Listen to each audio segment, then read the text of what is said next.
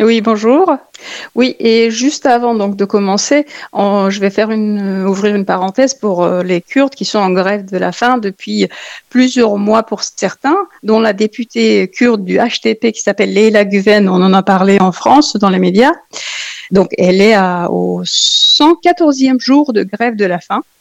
Elle avait lancé cette grève quand elle était en prison Enfin, elle a été tenue en otage en toute illégalité et elle a été élue députée tout en étant en prison.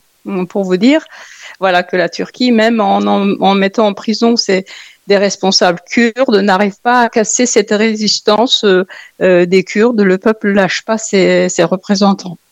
Donc elle, euh, au, au, bout de quelques mois, quand ils ont vu que sa situation se dégradait et qu'il y a eu une mobilisation internationale pour sa libération, donc ils l'ont libérée et en pensant que les grévistes allaient euh, cesser leur grève de la faim parce qu'elle a été libérée, sauf que la grève avait été lancée non pas pour qu'elle soit libérée, qui était de toute façon était en otage en illégalité, mais c'était surtout pour que l'isolement carcéral euh, dont est victime le dirigeant historique kurde Abdullah Öcalan, le dirigeant du PKK, qui est en prison depuis 20 ans, plus de 20 ans maintenant.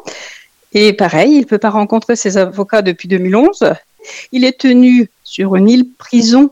Il est le seul euh, euh, prisonnier euh, qui ne rencontre personne d'autre, ni ses avocats, ni sa famille, etc.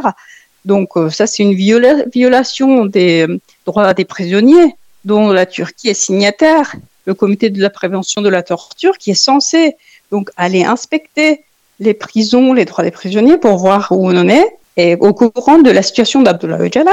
Sauf que comme la Turquie est un partenaire privilégié de l'Union européenne, bah, les droits des Kurdes, de leurs prisonniers, etc., passent à travers euh, les mailles ou de la, complaisance euh, voilà, interétatique et puis des institutions étatiques.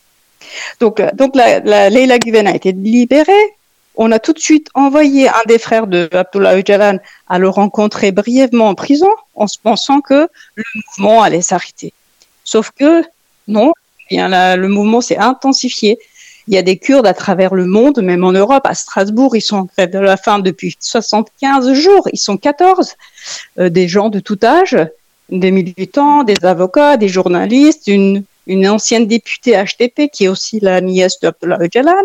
Donc ces gens-là sont en grève de la faim au cœur de l'Europe, sauf que les institutions font toujours les sourds, enfin ils jouent les trois singes devant ce drame-là. en fait, on craint même des morts, parce qu'au bout de 74 jours pour les Laguven et pour d'autres prisonniers depuis 100, jours, etc., eh ben, le corps, à un moment donné, il va lâcher. Donc, il y, a eu des manifestations à, euh, à Strasbourg même, et puis à Bruxelles récemment. Il y a eu des milliers de Kurdes qui sont descendus dans la rue pour dire, eh, s'il vous plaît, il faut faire quelque chose avant que les gens meurent. Parce que là, ils sont décidés vraiment à aller jusqu'au bout, jusqu'à la mort. Ils veulent pas faire marche arrière tant que l'État turc ne lèvera pas l'isolement carcéral euh, imposé à Abdullah Öcalan et puis tant qu'il n'ouvrira pas les négociations, les pourparlers de paix avec les Kurdes. Donc ça, c'est une question très importante à souligner. Sinon, donc, je reviens au Rojava. Donc, pour le Rojava, le départ des Américains, donc, il y a eu plusieurs euh, euh, quoique, au début, Trump, il annonce toujours ce genre de décision sur Twitter, plutôt que de passer par ses conseillers ou euh, de manière plus ou moins officielle avec des conférences de presse, etc. Bah, il nous lance des tweets comme ça. en disant voilà on va partir de la Syrie la Syrie c'est que de la cendre et de la mort etc euh, euh, les guerres machin euh, on s'en va Sauf que c'est bien beau ce discours-là, sauf que l'État islamique ou Daesh ou ISIS pour euh, les anglophones euh, n'est pas d'une part éliminé, surtout sur le, plan idéologique, parce que vous avez beau prendre les territoires où, qui étaient occupés par Daesh, tant que l'idée le soutien idéologique, etc., est véhiculé à travers euh, des gens dans des camps de misère ou des réfugiés euh, internes, etc., en Irak et en Syrie meurent de faim, etc., tant qu'il n'y a pas de justice euh, sur le, dans ces pays-là, ça, fait toujours le terreau du terrorisme. Ça, c'est une chose. D'autre part, donc les États-Unis ont dit ah ben on va partir, mais il y aura des alliés qui resteront, qui prendraient le relais. Euh, pour protéger ces régions-là. Sauf que les alliés, c'est qui? Il parlait de la Turquie à un moment donné qui assurerait une zone de sécurité en, en Syrie, mais en fait, il parlait d'une zone de sécurité qui concerne le Kurdistan syrien, autrement le Rojava. Et on sait tous ce qui s'est passé à Afrin, envoyé depuis plus d'un an par la Turquie, des massacres de masse, le déplacement des populations kurdes, l'installation des extrémistes, euh, des, groupes djihadistes islamistes qui, qui travaillent pour le, l'expansionnisme turc, enfin néo-ottoman, qui, euh, voilà, le, but de la Turquie, en fait, c'est de, d'envahir à terme le Rojava et même le Kurdistan irakien, où il y a une autonomie euh, depuis quelques dizaines d'années.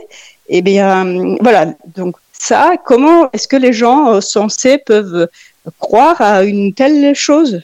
Est-ce que comment la Turquie, qui est l'ennemi des Kurdes, peut aller en, Syrie protéger les Kurdes, soi-disant?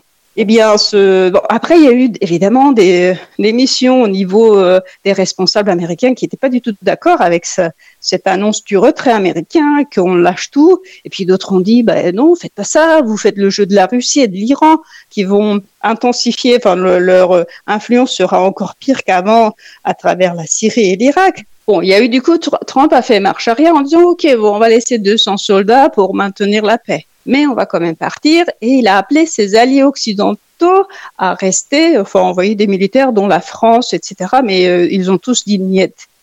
si vous partez, nous seuls, on fera pas. Mais les Kurdes appellent, eux, à vraiment une force internationale sous l'égide de l'ONU. Donc, comme les casques bleus qu'on avait vus en Afrique ou dans d'autres régions. Et, et ben, ça serait vraiment la seule, seule chose qui pourrait assurer le survie des euh, Kurdes face à l'invasion turque, parce que Erdogan veut y aller vraiment. Et le pire, c'est qu'il y a pas mal de cellules dormantes euh, d'extrémistes euh, à travers le Rojava, dont dans la ville de, de que la Turquie voulait envahir depuis plus d'un an déjà. Parce qu'il y a eu plein de fois, il y a eu des tentatives où, pour l'instant, les forces démocratiques kurdes, plutôt le conseil militaire de Manbij, qui travaille avec le, les forces démocratiques arabo-kurdes, protège. Donc, il y a eu pas mal d'attentats. On a, il y a eu quatre morts américains il y a quelque temps, dont deux militaires et puis d'autres responsables. Et euh, tout le monde accuse la Turquie d'être derrière ces, ces assassinats ciblés de responsables, que ce soit des responsables arabes ou kurdes, etc., mais qui sont hostiles à une invasion turque. C'est donc la Turquie provoque de, la terreur dans ces régions qui sont épargnées euh, par la guerre, qui ont été repris à Daesh, etc., pour prétexter un chaos et de dire en fait voilà vous voyez il y a du chaos bah, je vais y aller avec mon armée ben voilà je vais mettre fin au chaos et puis euh, ça sera la paix. Sauf que lui tout ce qu'il voit c'est donc envahir le nord de la Syrie pour mettre fin à une autonomie de facto des populations kurdes etc où il y a une, une euh, révolution mais euh, unique au monde, a été mise en place malgré le chaos, la guerre, et euh, Monsieur veut mettre fin à ce modèle démocratique qui est, qui est respectueux des droits des femmes, au niveau de l'écologie, etc. La démocratie qui est vraiment directe, qui est fait par le peuple, pour le peuple. Eh bien, tout ça, c'est des menaces pour un pays euh, euh, dictatorial comme la Turquie qui est qui est misogyne, qui va voilà, qui peut ne rien respecter, enfin qui est contre les droits des femmes, des Kurdes, etc. Voilà, c'est son pire cauchemar le Rojava et il veut y mettre fin d'une manière ou d'une autre. Donc voilà. Bon, a priori, bon, les responsables kurdes du Rojava disent que euh, après tous les sacrifices qu'ils ont euh, donnés, il y a eu des milliers et des milliers de morts quand même parmi les militants qui ont euh, qui ont fait la guerre à Daesh, pas que pour eux-mêmes, parce que Daesh c'est une menace mondiale. Il menace l'Europe, enfin l'Afrique, tout le monde, pratiquement personne n'y est épargné par cette idéologie mortifière. Donc pour l'instant, les Kurdes, ils, ils imaginent enfin, ils imaginent que c'est impossible de, de, jeter en proie un peuple qui a fait tant de sacrifices à la Turquie parce que elle est contre l'existence des Kurdes. Et euh, sinon, il y a Afrin toujours qui est occupé depuis plus d'un an maintenant et euh, où il y a eu des déplacements des populations, etc. Et les Kurdes attendent toujours de retourner dans leur pays qui, euh, qui leur a été volé. Et on a parlé aussi des olives, des produits, enfin huile d'olive, etc. voilà, volé d'Afrine et livré même à l'Europe sous euh, l'étiquette de produits turcs. Donc, euh, enfin, les produits d'olive, de, l'huile d'olive, etc., volés par des, tonnes, hein, c'est plusieurs milliers de tonnes d'olives volées, emmenées en Turquie ou même préparées euh, sur place, mais étiquetées produits turcs, made in Turkey, et puis envoyées à travers le monde. Donc on, trouve des produits d'Afrique, mais qui sont euh, voilà, on, on risque d'être, enfin, en tant qu'occidental, si occidentaux, si on ne fait pas attention, il se peut qu'on consomme déjà cette huile volée d'Afrique, qui est un crime de, c'est des crimes de guerre, hein, spolier les biens des gens, les chasser, le, voilà, tout ce qu'on veut. Et qu'en est-il de, des Kurdes d'Iran? Et bien là-bas, bon, bah, la répression des civils se poursuit. Les Kurdes, évidemment, ils sont aussi opprimés que, que ce qui se passe en Turquie. Et hum, il y a eu, donc on a assisté l'année dernière à, l'exécution de plusieurs Kurdes, des militants ou des activistes, etc., qui étaient évidemment accusés d'être ennemis de, du Dieu, hein, vraiment. Ils étaient accusés d'être les ennemis du Dieu. Voilà. Donc ils ont maintenant il n'y a pas eu d'exécution a, priori depuis, mais il y a eu pas mal d'arrestations, donc des des euh, euh, activistes de, de, l'environnement, hein, en fait des écologistes qui ont été arrêtés en masse euh, euh, parce qu'ils ils essaient de protéger les régions kurdes montagneuses où vous avez une diversité euh, au niveau floral, etc., la faune, où c'est riche, ces forêts, etc., qui sont, voilà, c'est assez rare au Moyen-Orient de trouver des régions vertes. Et eh bien, il se trouve, surtout ces régions-là se trouvent au Kurdistan. Donc, il y a eu des forêts brûlées par des, soldats iraniens lors de manœuvres militaires, etc. Donc, ce crime contre la nature est fait en Turquie et en Irak, et, euh, en Iran, pardon. Et les Kurdes essayent de protéger leur environnement, leur nature. Bah, ils sont criminalisés, ils sont arrêtés en masse, ils sont torturés, euh, ils sont condamnés à mort ou euh, prison à vie, etc. Donc la société est surveillée. Évidemment, la surveillance, elle est atroce. Quoi. Ils ont tous les moyens sophistiqués euh, euh, pour le surveiller les masses euh, au niveau de l'informatique, etc. Donc ils sont à la pointe pour ce, pour ça. Alors que c'est la misère pareil ailleurs. Hein. Les gens meurent de faim. C'est pas que les Kurdes. Hein. Voilà. Et puis les Kurdes qu'on appelle les colbars, ceux qui entre guillemets font de la contrebande transfrontalière parce qu'ils vont au Kurdistan irakien chercher des choses à revendre au Kurdistan iranien où on trouve rien, où le, le chômage est endémique est provoquée par le pouvoir, parce que euh, si vous affamez un peuple, bah, évidemment, ce euh, serait plus simple de le, de le réprimer. Voilà, c'est une arme utilisée par tous les États. La Turquie a fait pareil, fait pareil. Bah, L'Iran fait exactement la même chose. Apparemment, euh, il y aura bientôt des élections en Turquie. Hein alors, euh, je fais une pareil parenthèse pour la Turquie. Il y a des élections locales euh, fin mars, euh, voilà, à la fin du mois. Eh bien, les Kurdes en masse vont de nouveau voter pour le parti HTP, qui est le parti démocratique peuple. eh bien, la plupart de ces responsables sont, sont, en prison, mais malgré ça, les Kurdes insistent à voter pour les gens qui se présentent sur cette étiquette parce que c'est le seul parti démocratique en Turquie qui accepte l'existence des Kurdes. Et qui veut que la question kurde soit résolue, qui demande un, statut politique pour les Kurdes, parce qu'on ne peut pas nier ad vitam aeternam des millions et des millions de Kurdes. On ne peut pas faire comme ils n'existaient pas et puis leur, leur refuser tous leurs droits primordiaux, donc parler le kurde, etc. Tout est tout est euh, considéré comme un crime. Même le mot Kurdistan actuellement de nouveau est banni par la justice turque qui poursuit des organisations, etc., dont il y a le mot Kurdistan euh, dans leur nom, euh, pour vous dire.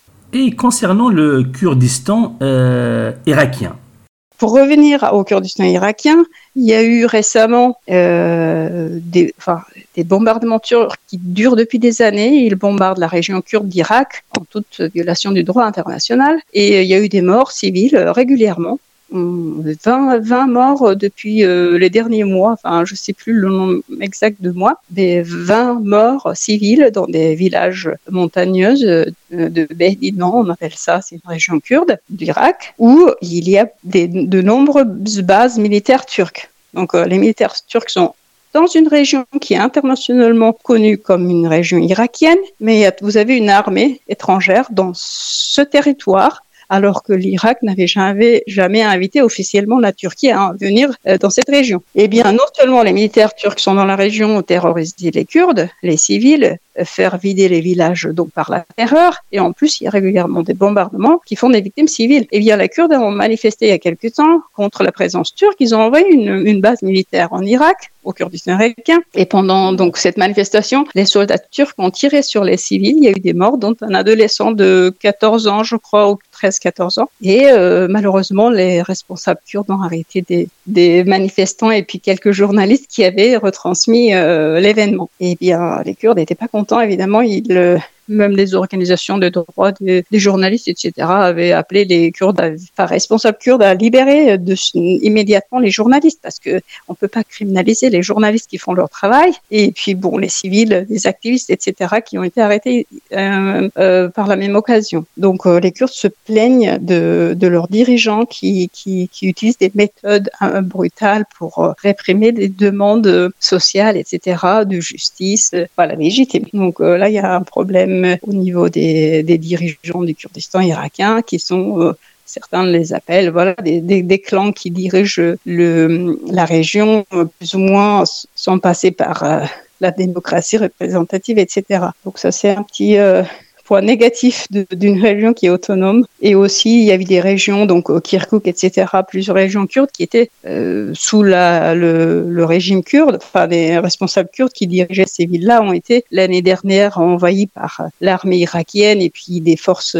des milices chiites qui étaient euh, voilà, pro-gouvernementales. Et puis ils ont envahi plusieurs régions kurdes autour de Kirkuk il y a eu des, des, Kurdes qui sont partis en masse. Il y a des centaines de milliers de Kurdes qui ont fui leur euh, ville devant des menaces de d'exaction. en fait, il y a eu des morts, euh, etc. Bon, voilà, ces régions-là, c'est euh, c'est encore le statu quo, pareil. Euh, personne ne fait de démarche officielle pour que les Kurdes retournent chez eux ou qu'il y ait des procès, etc pour la justice. Voilà, donc c'est la situation dans son ensemble. Euh, il y a des choses positives et puis il y a des choses négatives au Kurdistan. En Iran, donc euh, on est un peu toujours au même point, au même endroit. En, en Syrie, on avance au Rojava, donc il y a pas mal de les, peuples se, se, gouvernent eux-mêmes, donc euh, c'est plutôt une démocratie qui, qui est florissante. En Irak, c'est plutôt euh, les Kurdes contre des Kurdes. Hein, il y a des responsables qui respectent pas leur population. Et puis en Turquie, bah, la destruction des dizaines de euh, villes kurdes ou des localités kurdes où des centaines de milliers de Kurdes ont été chassés de chez eux, leurs villes rasées vraiment littéralement, et des milliers de prisonniers politiques, euh, des gens arrêtés tout simplement à cause de leur idée, qui n'ont rien à voir avec le terrorisme, mais qui sont accusés d'être terroristes. Euh, merci, merci Evin pour euh, ce, point sur la situation euh, à travers le Kurdistan. merci beaucoup d'avoir répondu à, notre invitation. Oui, merci à vous d'avoir donné la parole pour les Kurdes, pour que les gens sachent de ce qui se passe et puis, et puis vivent la solidarité entre les peuples opprimés. C'est normal et naturel chez nous à Temazra. Merci les amis, au revoir.